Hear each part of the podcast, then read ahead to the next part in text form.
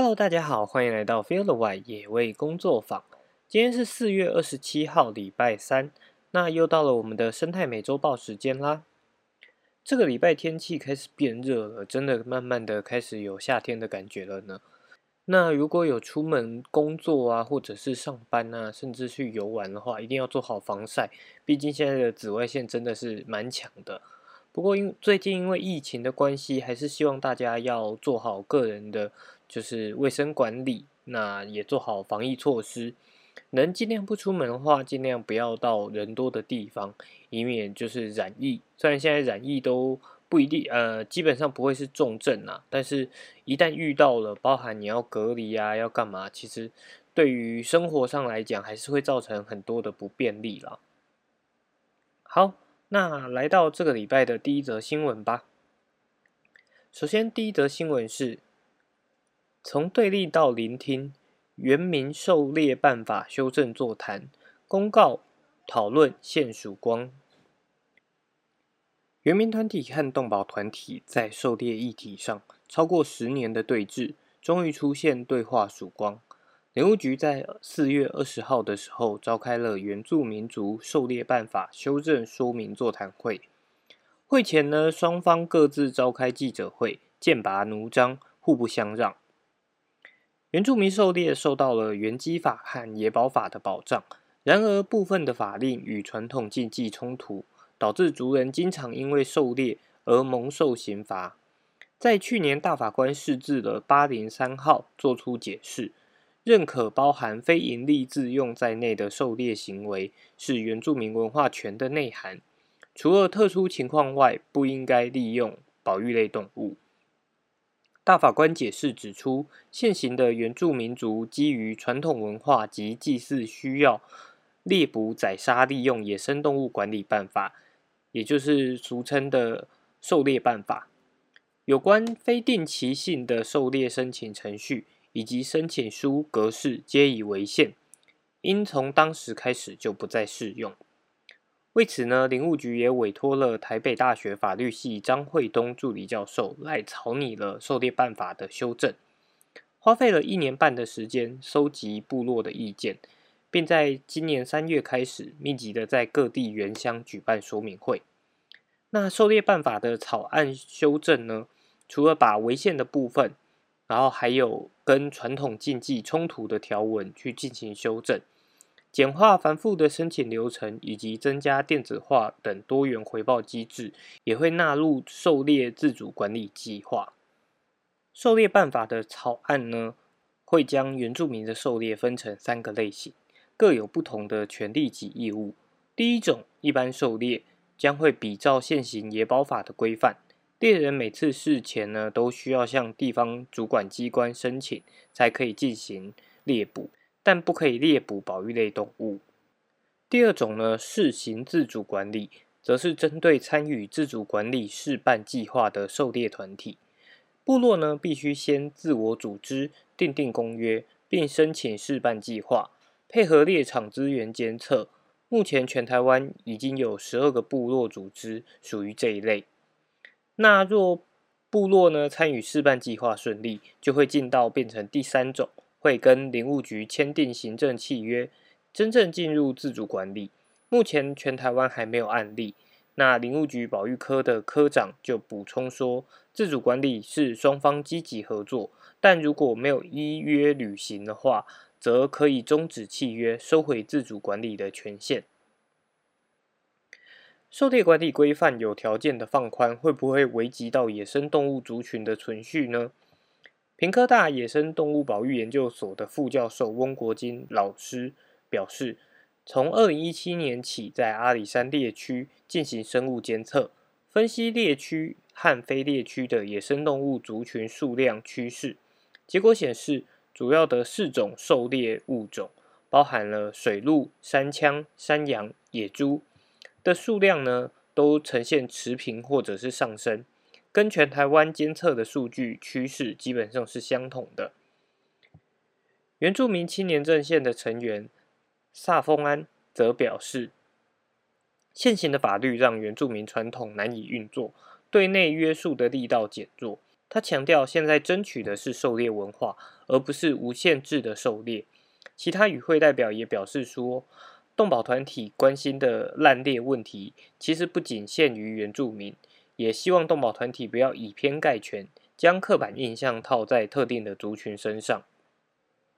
目前参与狩猎自主管理计划，可以提报猎捕二三级保育类，这也引发了动保团体的质疑。平科大森林系助理教授吴信如老师表示说：“目前台湾的保育名录并不像是国际上其他国家是以族群灭绝的风险作为分级标准。除了第一级的濒临绝种之外，其他二三级的名单其实较为宽泛，常造成大众误解。例如，台湾水鹿、台湾野山羊这两种主要的狩猎物种，目前都属于保育类第三类。”其他应予保育野生动物。萨丰安指出，保育类名录应尽速检讨，不要再让原住民背负原住民都打保育类的污名。而整个会议长达三个半小时下来，场内的气氛从激昂对立到彼此聆听，甚至试出理解善意，可以说是台湾狩猎议题的一大进展。刘局呢也表示说，会持续建立沟通平台，收集各界意见。更具体的讨论如何修法，林务局强调不会忘记生态保育的职责，同时也会尊重原住民的文化。好，那这篇新闻我觉得算相当的重要，就是呃原住民正在目前正在争取他们去恢复他们的狩猎文化跟传统狩猎行为。当然，狩猎这个部分。呃，很多人会质疑，包含像动保团体质疑的，就是原住民部落现在还能够维持他们传统的文化吗？会不会很多文化都已经流失了？那这也是需要长期监测跟执行的目的。但如果都只是单纯用禁止狩猎，其实这样的文化只会更快的流失。所以，与其全面的禁止，我个人也是认为说，诶，倒不如让。原住民部落可以有效的管理，那双方建立更好的沟通管道，甚至由原住民部落来去进行一个监测，让他们更了解自己的环境当中到底有多少的动物，这样子他们对于环境会更加的了解，也就更加知道如何去调整他们的狩猎模式。好，再来进到下一则新闻。外来种入侵日月潭，生态威胁渔民头痛。根据过去的调查呢，日月潭总共有三十二种鱼类，但近年来却因为违规的放生，造成外来种入侵。目前日月潭原生鱼种的数量已经剩下不到百分之五，就大约是渔民每抓三条鱼，可能就有两条是外来种。其中又以体型巨大、攻击性强的鱼虎，对当地渔民及生态造成了问题最大。鱼虎的学名是小盾底，原栖地是在东南亚的泰国、马来西亚等地。最大的体长呢，可以超过一公尺，重达二十公斤。过去渔民虽然偶尔会抓到大只的鱼虎，但从来没有大量繁殖的情况出现。一直到二零二零年的夏天开始。渔民担心的事，终于爆发了。七月开始是鱼虎的繁殖季节，那公鱼跟母鱼会保护着上百只的小鱼在岸边觅食，形成一大群的鱼球。研究人员与当地的渔民合作，从二零二零年开始，陆陆续续移除了约十窝的鱼球。根据研究团队的分析，小鱼虎如果不除，未来将形成难以收拾的生态浩劫。好，鱼虎在呃，应该是上上礼拜好像也有提到过，那时候应该是在台南。那鱼虎真的是已经入侵台湾非常久的外来物种。那针对外来物种，其实接下来也还有两篇的新闻要跟大家分享。下一则新闻是。渠战阴潮，看到生态隐忧。台南市东区巴克里纪念公园环保团体在上个月开始执行了动物巢箱架设及监测计划。原本的目标呢，是希望让呃不善于筑巢的一些鸟类例如像是猫头鹰等。因为近郊山林开发或者农垦地扩张所造成的栖地破碎化，尤其是人工化的社区公园里，天然的树洞已经越来越少。所以呢，像这种不善于筑巢的鸟类，它们就只能迁就一些不适合的地方，那就会影响它们的育雏啊、繁殖成功率，导致这些食物链顶端的夜行猛禽日益减少。所以，透过安装人工巢箱的方式，希望可以产生一些栖地补偿的作用，来增加近郊的生物多样性跟基因多样性。不过，事与愿违。在监测之下，发现说原本预计给猫头鹰使用的巢箱，竟然被外来种白腰雀取给捷足先登。白腰雀曲呢，是近年来就是强势入侵郊山跟公园的鸟类，它们扩张地盘的速度非常快，而且会压迫到本土鸟种觅食的空间。但因为叫声悦耳，色泽讨喜。并不像呃其他的外来种，譬如说像绿鬣蜥那么吓人，所以目前为止公部门并没有具体的移除计划来抑制它的族群增长。那依照动物保护法第二十二条定制的特定宠物业管理办法，种类呢仅限于犬猫，其他像鱼啊、鸟啊、龟啊、蜥蜴等人工繁殖的动物，仍然逍遥法外。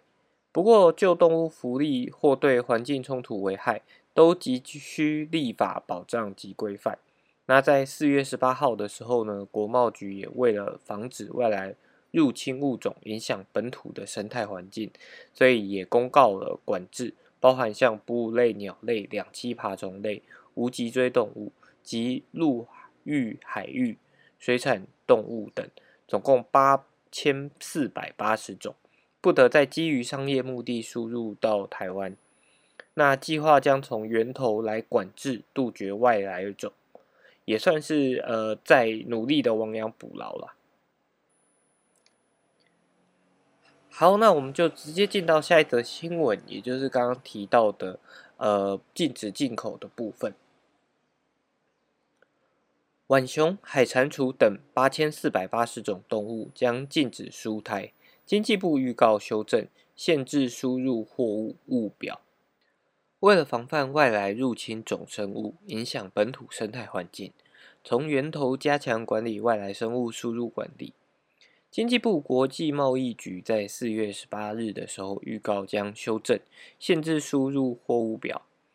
将浣熊等八千四百八十种动物整列为管制输入。未来公告生效后呢，将不得再基于商业目的的申请输入。预告期为七日，民众可以在四月二十五日前提出相关建议。那限制输入货品表呢，将浣熊等五十三项货品增列为输入规定代号一一一，也就是管制输入，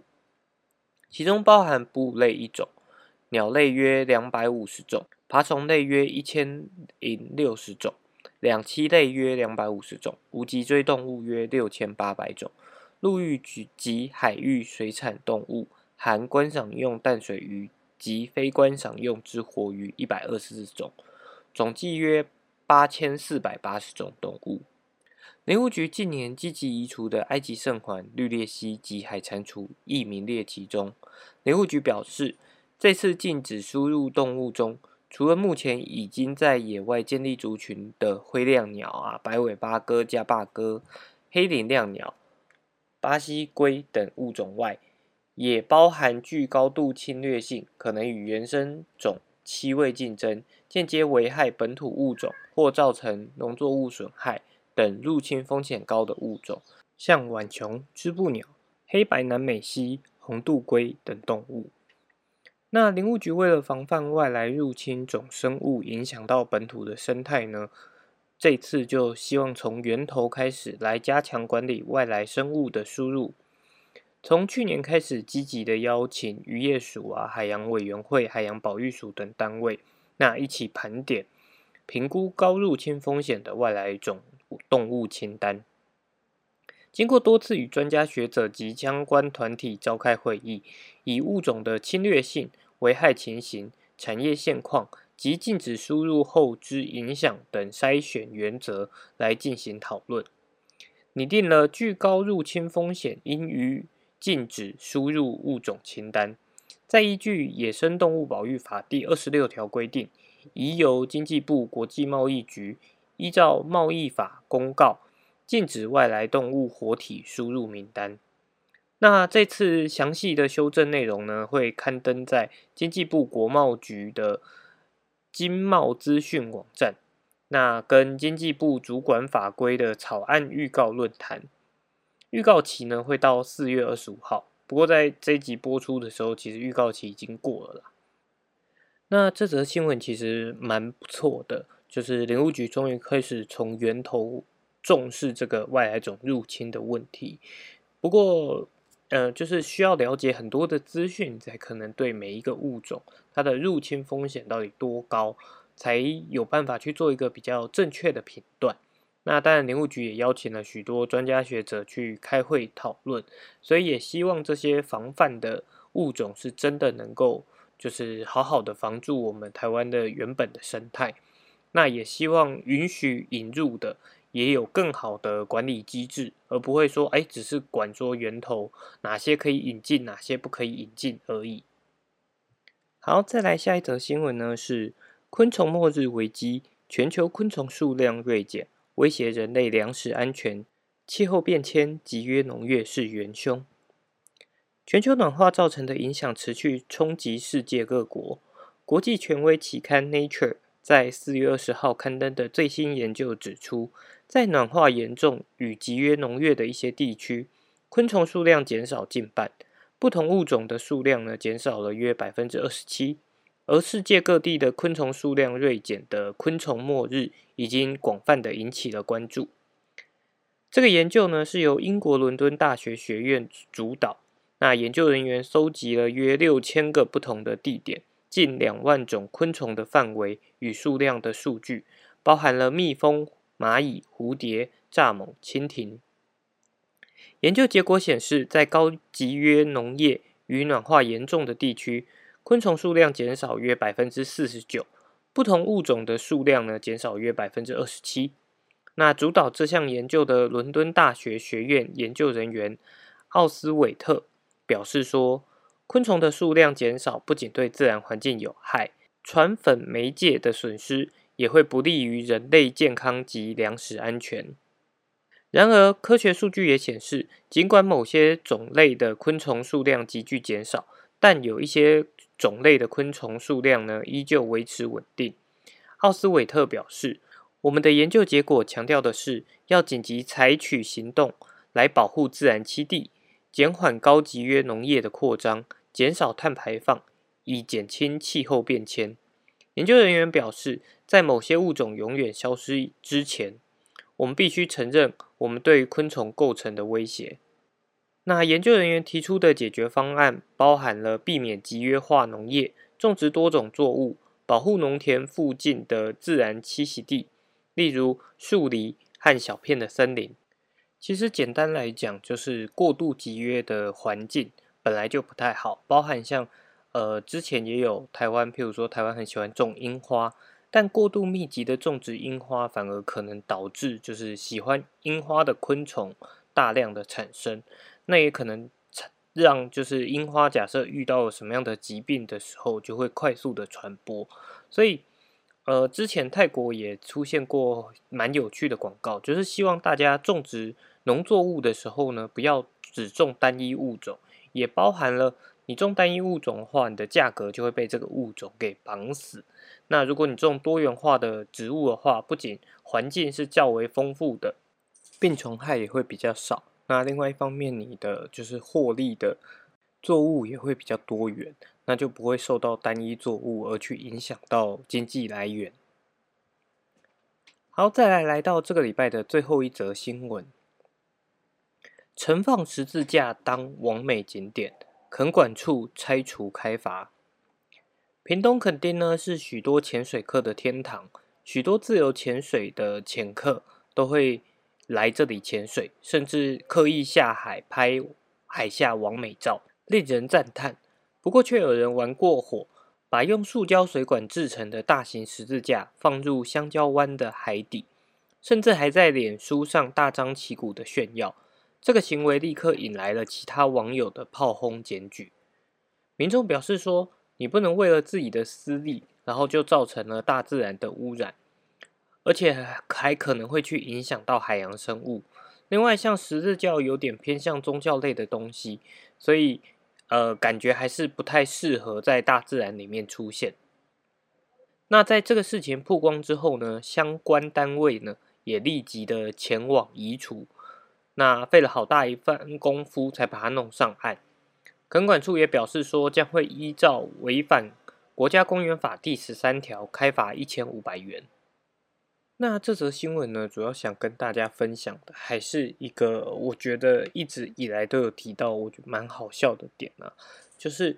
明明是国家公园，然后有人去放置了一个人造的景观物，而且是未经许可的情况下，那在这样的情况下，竟然只开罚一千五百元，我觉得真的是蛮没有呃警告的效果存在的。那也希望大家在面对环境啊、面对自然的时候，也尽量不要单纯的只是以人的角度来思考，更多的时候应该要思考如何跟自然共存，而不是自然万物都应该要被人类所利用。好，那这个礼拜的生态美洲豹呢，就大概到这边。如果喜欢我们的节目的话，欢迎到我们的粉丝专业按赞，那也可以订阅各大 podcast 平台，我们有。上架的都可以帮我们追踪起来，那我们就下礼拜再见喽，拜拜。